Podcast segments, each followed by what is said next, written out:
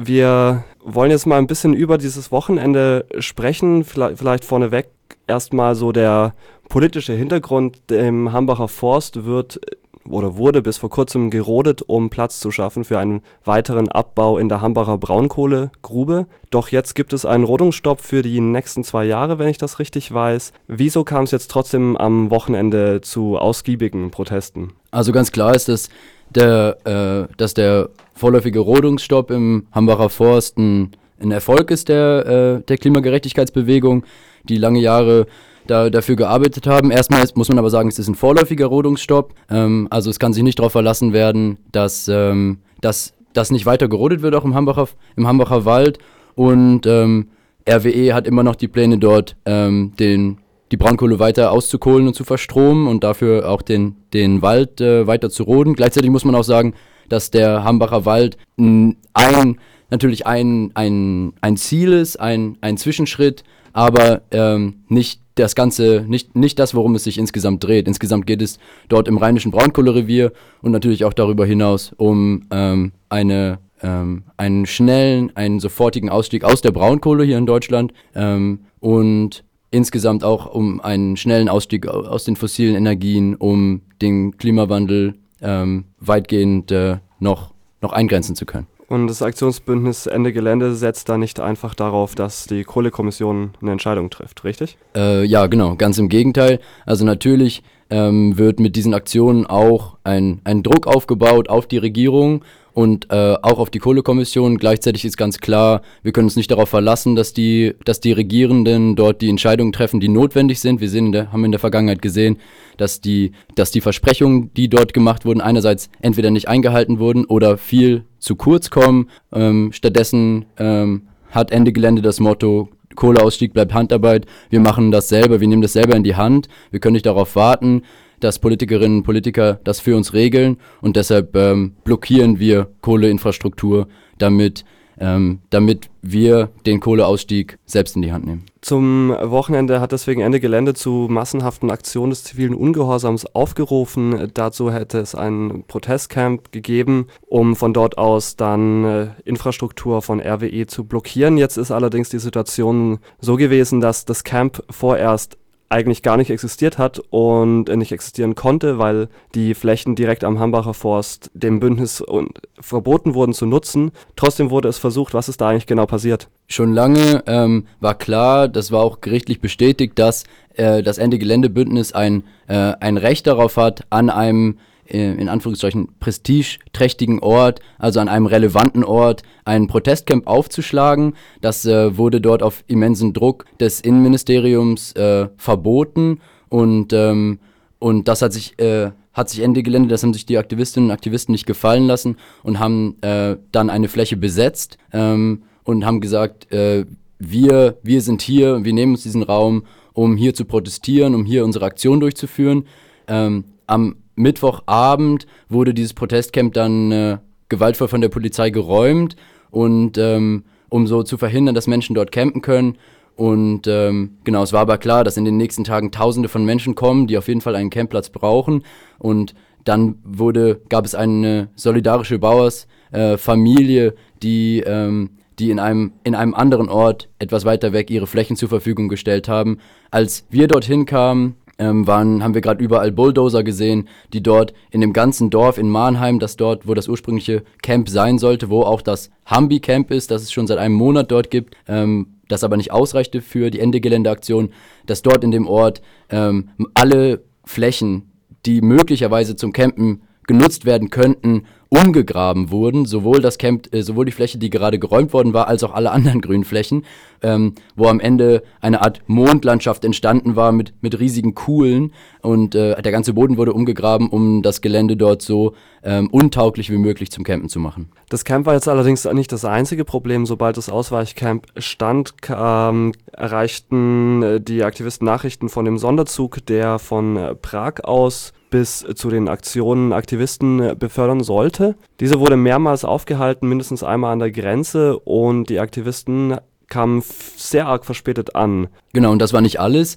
Äh, als, die, als der Sonderzug dann ankam in, in Düren am Hauptbahnhof, das ist die nächstgrößere Stadt, wurde, ähm, wurde der ganze Zug mit ungefähr 1000 AktivistInnen ähm, äh, dort gekesselt, festgehalten und kontrolliert. Ähm, und das war genau sehr, sehr problematisch, weil ähm, diese Menschen sich eigentlich auf dem Weg zu einer angemeldeten Veranstaltung ähm, befunden haben, wo eigentlich das Demonstrationsrecht gilt, sie also das Recht hätten, dort dorthin zu kommen.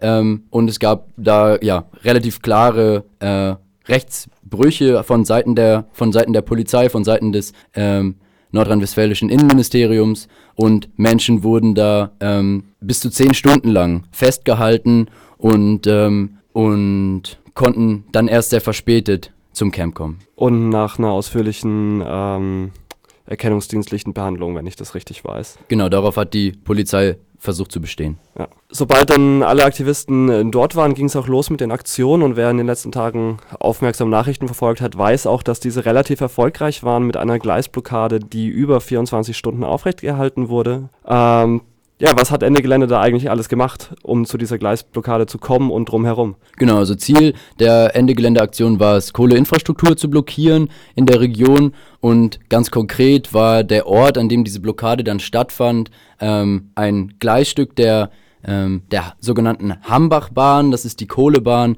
die Kohle, ähm, die gefördert wird aus dem Hambacher Tagebau dort in einem, äh, in einem Bunker, in einem Kohlebunker zwischengelagert wird, dann zu den Kraftwerken bringt, wo sie mit dem, der Braunkohle aus anderen Tagebauen gemischt und dann verstromt wird.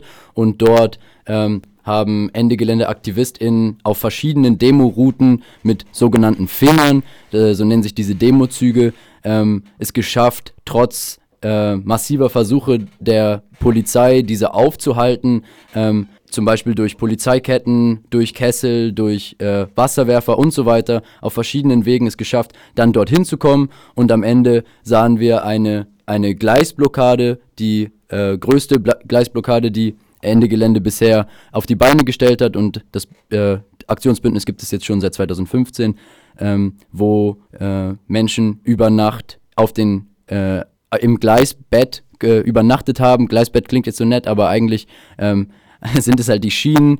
Ähm, genau, und die Menschen haben dort, äh, haben dort ausgeharrt und, ähm, und effektiv es geschafft, die, die Zufahrt äh, von Braunkohle zu den äh, zum Kraftwerk zu verhindern. Dabei gab es wahrscheinlich auch einiges, einiges an Polizeikontakt in dem ganzen Umfeld. Äh, vielleicht dazu noch zwei, drei Worte. Genau, wie gesagt, die Polizei ähm, hat einiges daran gesetzt, äh, zu verhindern, dass diese Demozüge ähm, zu ihrem Zielort kommen. Ähm, das äh, ist ihnen auch teilweise gelungen, zum Beispiel indem sie, indem sie Busse, äh, mit denen AktivistInnen unterwegs waren, äh, angehalten und äh, ja, festgehalten haben und dann teilweise auch Menschen sofort in die Gefangenensammelstelle gebracht haben. Ähm, es gab den Einsatz von, von mehreren Hundertschaften, von Reiterstaffeln, von Wasserwerfern, von Räumpanzern und so weiter, ähm, die versucht haben, da den Weg möglichst aufzuhalten. Es gab, äh, es gab Verletzte auf dem Weg, den Einsatz von Schlagstöcken, Pfefferspray und so weiter. Und ähm, äh, genau, verletzte Menschen auch. Ähm, genau. Trotzdem haben es äh, die meisten Menschen geschafft, äh, mit mehr oder weniger Blessuren dort am Zielort anzukommen. Es gab eine Versorgung durch eine äh, SanitäterInnen-Struktur aus der, aus der Demonstration.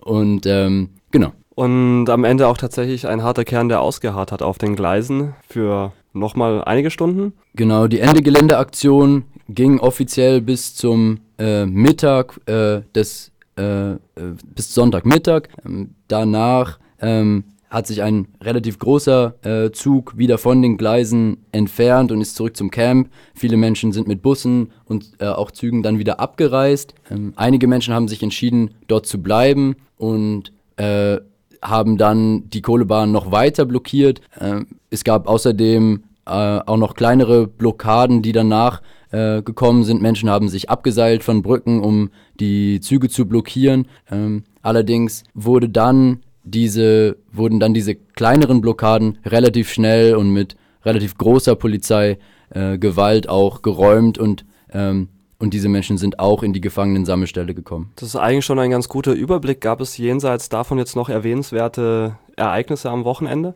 Bei der Ende Geländeaktion? Ja. Also erstmal, ähm, denke ich, muss äh, festgestellt werden, dass die Aktion erfolgreich war, ähm, dass, äh, die, äh, dass es geschafft wurde, trotz der sehr widrigen Umstände und der engen Verquickung von ähm, staatlichen Behörden in Nordrhein-Westfalen und der Braunkohleindustrie, ähm, dass es geschafft wurde, diese Blockade so durchzuführen.